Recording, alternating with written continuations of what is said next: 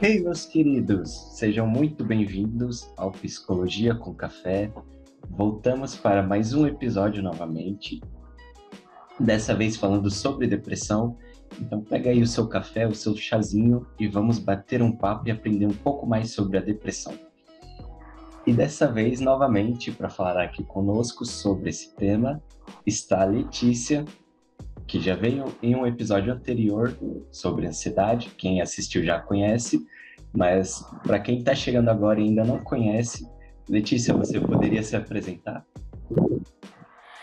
Oi, gente. Primeiramente, João, muito obrigada pelo convite de novo. É muito bom estar aqui novamente. É, para quem não me conhece, sou Letícia, formada em psicologia, sou daqui de Caxias do Maranhão. É isso aí, gente. A Letícia, formada em psicologia, já esteve anteriormente aqui em um podcast para falar conosco sobre a ansiedade. Dessa vez está aqui para falar conosco sobre depressão. Espero que esteja futuramente em outros episódios para que possamos abordar muitos outros assuntos. É isso aí. Tamo junto.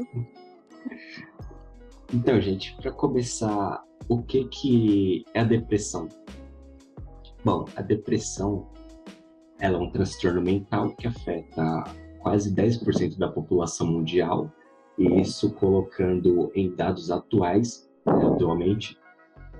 E ela basicamente se caracteriza pelos constantes sentimentos de tristeza profunda, da apatia, a perda de interesse nas atividades que a pessoa tem, que antes eram prazerosas, que funcionavam ali como uma rota de fuga para a pessoa no estresse do dia a dia, como atividades de lazer, por exemplo, também. Bom, é, esses sentimentos eles se mantêm por um período considerável de tempo, assim, de no mínimo duas semanas. E a depressão ela é uma doença séria que necessita de tratamento, de atenção, porque ela afeta consideravelmente a vida social, profissional do indivíduo e prejudica a sua relação, é, as suas relações interpessoais e também prejudica a pessoa psicologicamente e também em sua saúde física. É, no sentido de que ela pode trabalhar para agravar o quadro de outros problemas de saúde, né? Bom, Letícia, é, falando um pouco sobre os sintomas que a depressão pode trazer consigo. É, quais seriam esses sintomas? Então, é, os sintomas de depressão, eles são bem variados. Não significa que todas as pessoas com depressão vão sentir as mesmas coisas. Esses sintomas, eles podem se apresentar da seguinte forma: uma apatia, perda de interesse por atividades que antes eram consideradas prazerosas para a pessoa, problemas de concentração e memória, é uma sensação de falta de energia, baixa autoestima, sentimento de culpa, perda da libido, irritabilidade e ansiedade, pensamentos de morte ou suicídio, alterações no sono, no equivalente ou à insônia, ou então a pessoa ela dorme demais, alterações para mais ou para menos no apetite, é, de modo geral, a depressão ela é, ela é caracterizada quando alguns desses sintomas persistem por mais de duas semanas. Aí se acende uma alerta para a busca imediata de ajuda, que no caso é a ajuda do psiquiatra. Então, é necessário que esses, alguns desses sintomas que a gente relatou aqui, eles estejam percorrendo consequentemente durante duas semanas no mínimo, para que seja alertado para uma possível depressão ou não, mas aí só com o psiquiatra que vai fechar o diagnóstico. Perfeito, maravilha. Gente, só lembrando, nós não vamos entrar muito nessa questão dos transtornos depressivos, podemos trazer isso alguns episódios na frente, é, mas assim, a depressão, ela também está presente em outros vários transtornos, sendo transtornos de ansiedade, transtornos mentais no geral, né? E também existem os transtornos depressivos que carregam não só é, consequências relacionadas à depressão, né? Não apenas os sintomas que vêm da depressão, mas também de outros transtornos generalizados. Bom, tem algo que é muito importante frisarmos e que muitas pessoas hoje em dia confundem né, e associam como sendo a mesma coisa, que é dizendo que a depressão é tristeza. Mas não, existe uma diferença enorme entre tristeza e depressão. Bom, é, as pessoas relacionam o termo de depressão ou estar depressivo a estados passageiros, que são estados emocionais como tristeza, por exemplo, ou felicidade. Mas devemos nos atentar ao fato de que essa expressão é inadequada e o seu uso é incorreto, tendo em vista a seriedade do que é um transtorno depressivo, né? E tudo o que ele representa e os riscos que traz ao indivíduo. Lê, você quer nos contar sobre a diferença da tristeza e da depressão? Vamos lá. É, a tristeza, primeiramente, ela é uma emoção. É um sentimento natural que o sujeito sente mediante uma situação que ocorreu com ele, como, por exemplo, alguma perda que ele está sofrendo, algum luto, é, a perda de um emprego, por exemplo. A gente tem que entender que o fato da pessoa estar triste está relacionado a alguma causa, razão, motivo e circunstância é, mediante algum processo que esse indivíduo está passando, ele vai se sentir triste. É natural que a tristeza chegue, mas não significa que a pessoa já está triste. É, uma vez eu presenciei uma cena que uma pessoa, é, um indivíduo estava estava é, triste, estava assim em um canto isolado e ele não queria comer. E aí uma pessoa chegou para ele e falou assim: é, Eita, tu já tá depressivo, porque tu não quer comer, não quer se alimentar. Aí ele virou para mim e perguntou: Letícia, a depressão, a depressão tá ligada à falta de apetite? Eu, aí eu disse: tanto a tristeza como a depressão está ligada à falta de apetite. A tristeza também pode tirar, é, fazer com que o indivíduo perca o apetite, porque as nossas emoções elas mexem também com o nosso organismo. É aquela coisa, né? Se a mente não vai bem, nada mais vai bem, porque o cérebro é quem comanda o corpo todo. Então, se as nossas emoções elas estão fragilizadas, então, de certa maneira, o nosso físico também vai estar, tá, vai ser abalado por isso. Mas não significa que a pessoa, pelo fato dela não querer comer, ela já está depressiva. Tem que ser levado em conta toda a circunstância no qual aquele sujeito está triste naquele momento. É justamente por isso que a gente tem que entender que a tristeza é um sentimento passageiro. Ela vai durar dias e não semanas, como a depressão.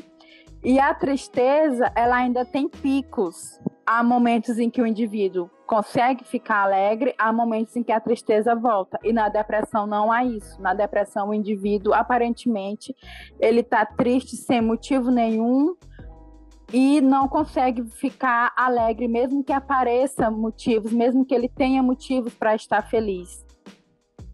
E assim se acende um sinal de alerta, onde a apatia, a desesperança, a indiferença e o desgosto podem surgir. E a partir daí vem vem o que ocorra a depressão. Pode ser que ocorra a depressão, mas não significa que todo indivíduo que está triste ele vá sentir depressão, ele vá ter depressão.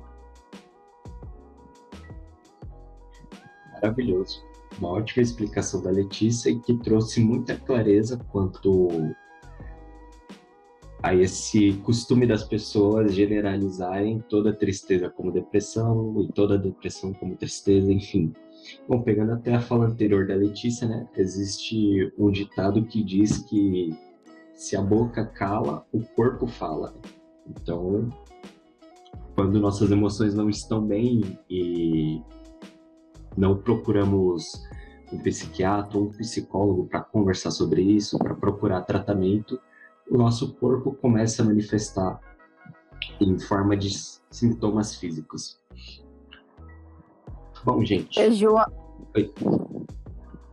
João, é interessante também a gente falar que a gente foi, foi ensinado que existem emoções positivas e emoções negativas.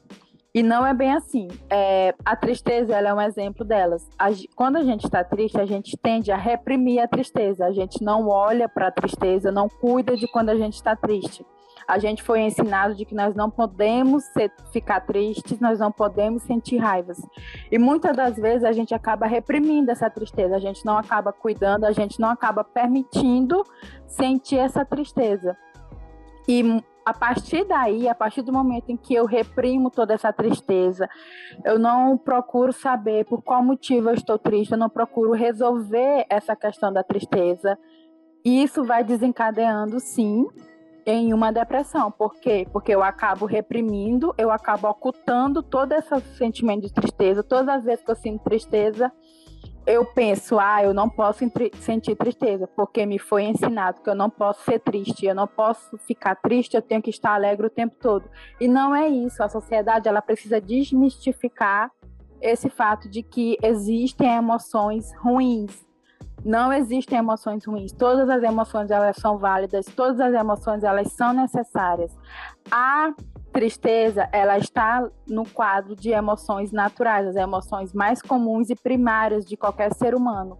Então é necessário a gente se atentar para a tristeza, a gente permitir ficar triste, permitir sentir a tristeza, para que a gente não faça um acúmulo de coisas em que a gente não vai falando sobre, em que a gente não vai cuidando e vai apenas empurrando para a barriga, jogando para o inconsciente, digamos assim, né? Puxando para a psicanálise.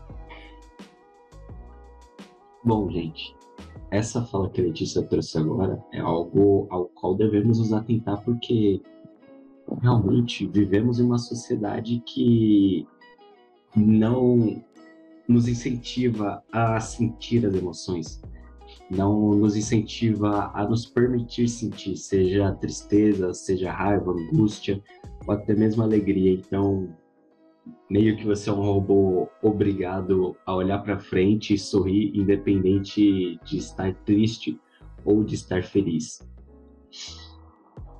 Bom, uma ótima fala da Letícia aqui. Né?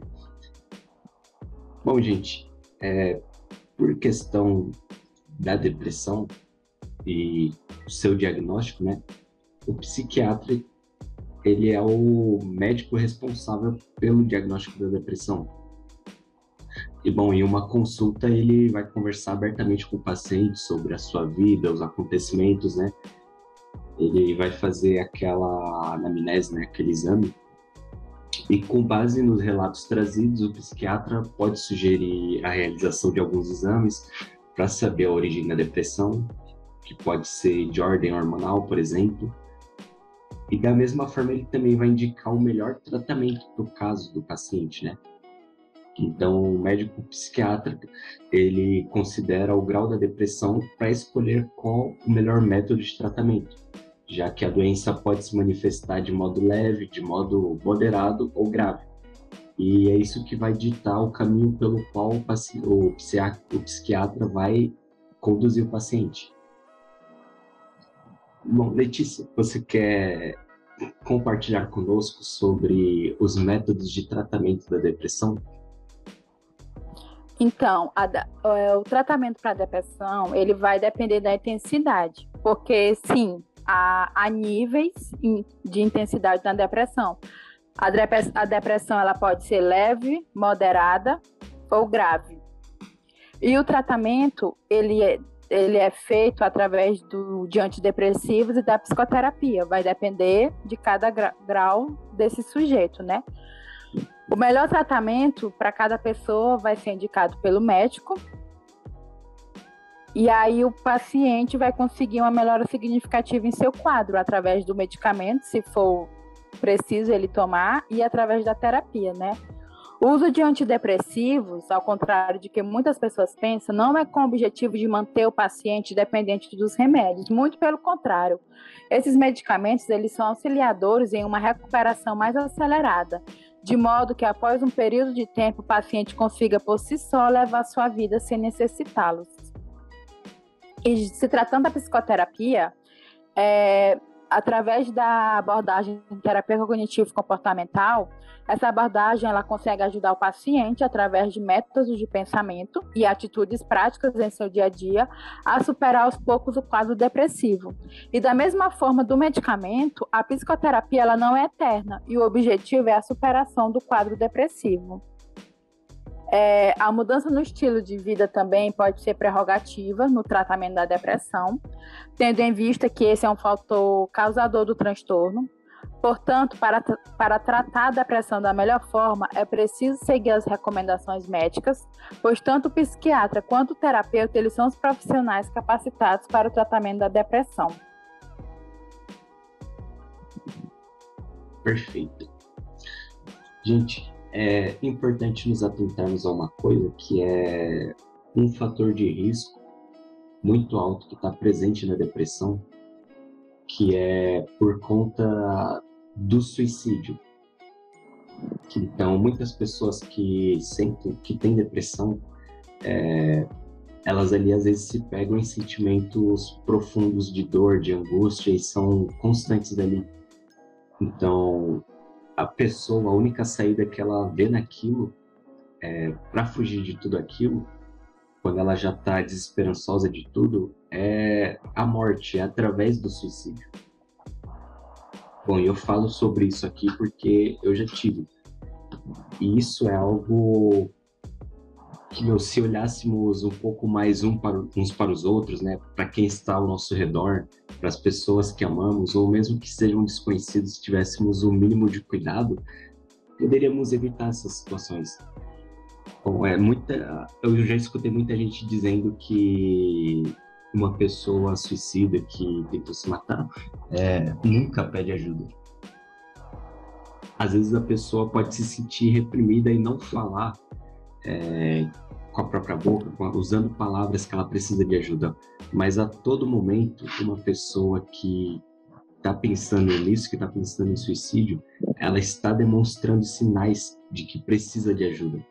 E seja por repressão, seja por vergonha ou por medo, muitas poucas pessoas vão chegar para um amigo, para um parente ou para um conhecido e falar da própria boca que está precisando de ajuda ou ir até um psicólogo, um psiquiatra e pedir ajuda para isso. Então devemos prestar atenção aos sinais, os sinais estão ao nosso redor, devemos olhar não somente para nós, mas também para os outros. É, então, é algo que eu deixo como uma reflexão para vocês. Vamos tentar saber como as pessoas estão de verdade. Ele tem alguma coisa para falar? É, tenho, complementando a tua fala, esse transtorno ele está presente na vida de milhões de pessoas em todo o mundo e assim como qualquer transtorno ele também merece uma atenção especial. Depressão não é frescura, como muitos acham. Não significa que a pessoa vai conseguir sair desse quadro de uma hora para outra, porque o que, o que muitas pessoas pensam é que ah, ele fica o tempo todo deitado, não consegue fazer nada, mas se ele quiser, ele se levanta na hora que ele quiser. E não é assim, gente. São várias as raízes, digamos assim, que tiram a liberdade da pessoa. A pessoa sente que ela não é mais dona de si, ela sente uma dor que parece que não vai acabar nunca. Que ela fica triste aparentemente por motivo nenhum. E mesmo tendo todos os motivos para ela ser feliz, ela não consegue, porque são várias emoções e sentimentos que tomam de conta dela. Como, por exemplo, a impotência, o medo, a culpa a inutilidade, ela se sente um peso, ela se sente um fardo para as outras pessoas. Então, busque ajuda, você não está sozinho. A depressão, ela tem cura e ela tem tratamento. Bom, gente, é... nós ficamos felizes aqui, né, de poder compartilhar com vocês um pouco do conhecimento que temos sobre a depressão e a Letícia já como psicóloga e eu ainda como estudante, mas futuro psicólogo, é, estamos cumprindo também o nosso dever transmitindo a vocês esse alerta, né? Transmitindo a vocês todos esses cuidados que vocês devem ter, né? E precauções também.